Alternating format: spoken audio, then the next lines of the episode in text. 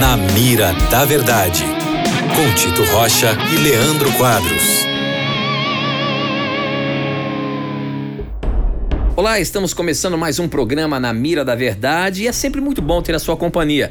Eu sempre estou aqui com o meu companheiro, professor Leandro Quadros. E aí, professor, tudo bem? Tudo bem, Tito. Que bom estarmos mais uma vez com o nosso ouvinte e vai ser com certeza uma honra para nós ajudá-lo em suas perguntas. Participe então mandando as suas questões para o programa a partir de agora. A pergunta que a Flávia Nascimento faz pra gente é: o cristão pode curtir a festa de São João? E ao mesmo tempo que ele canta no púlpito da igreja, ele vai lá e canta num palco de festa junina?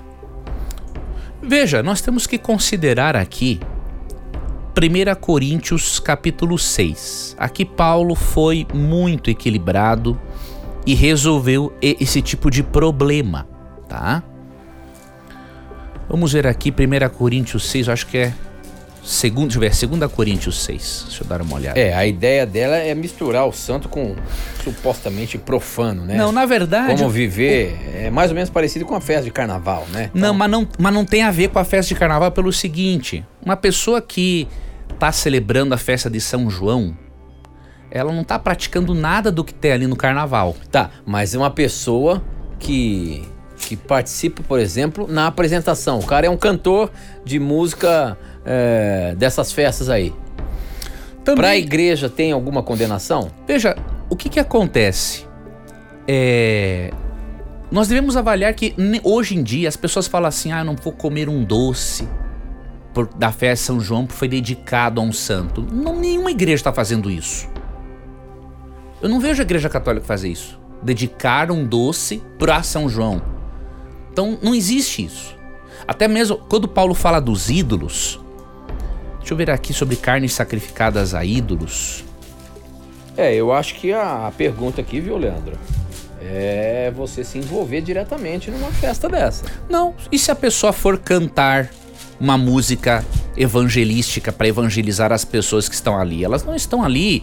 Muitas pessoas estão ali, é, não estão bebendo, né? Agora, óbvio, se for um ambiente que tem bebidas alcoólicas, o cristão não deve realmente participar de jeito nenhum.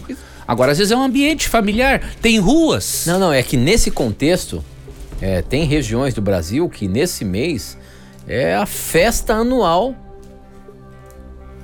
é, da né? região, você entende? É diferente do que você está pensando aqui numa festa junina, eu lá, eu e você, as nossas famílias que moram ali vizinhos, a gente fazer uma fogueira e participar da festa junina. Não é isso que, que a pergunta está dizendo.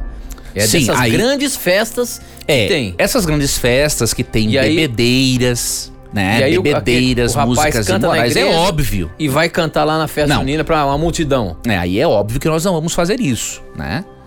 Deixa eu só ver aqui o texto onde está falando da carne sacrificada a ídolo, só para responder essa questão, porque às vezes tem uns que vão tão ao extremo que nem mesmo um doce comem, porque uhum. foi oferecido lá. 1 Coríntios 8,4. No tocante à comida sacrificada a ídolos, sabemos que o ídolo de si mesmo nada é no mundo e que não há senão um só Deus.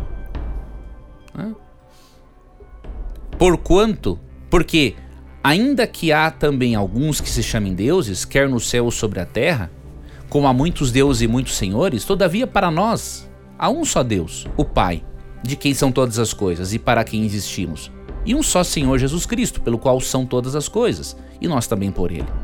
Entretanto, não há esse conhecimento em todos, porque alguns, por efeito da familiaridade até agora com o ídolo, ainda comem dessas coisas como a ele sacrificadas e a consciência desses, por ser fraca, vem a contaminar-se. Não é a comida que nos recomendará a Deus, pois nada perderemos se não comermos e nada ganharemos se comermos. Então, é, veja a, o equilíbrio de Paulo. Ele fala assim: alguns comem carnes sacrificadas a ídolos e a consciência pesa, porque eles tiveram muita familiaridade com o ídolo. Então é melhor eles não comerem. Agora, se você não tem esse problema, se não pesa a sua consciência, coma. Porque não existe o ídolo, na verdade. Só existe um Deus. E só existe um Senhor. É?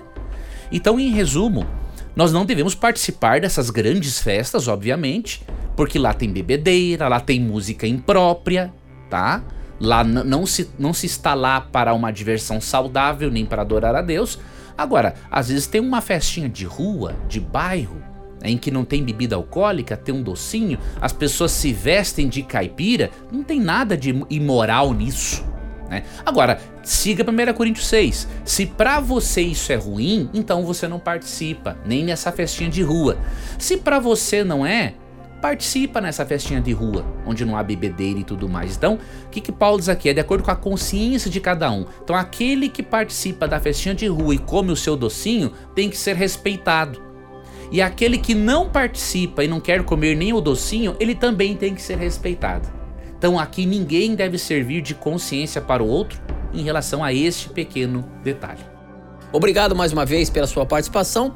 Lembrando sempre, se você tiver a coragem de perguntar, a Bíblia vai ter a coragem de lhe responder. Até o nosso próximo encontro. Tchau. Tchau.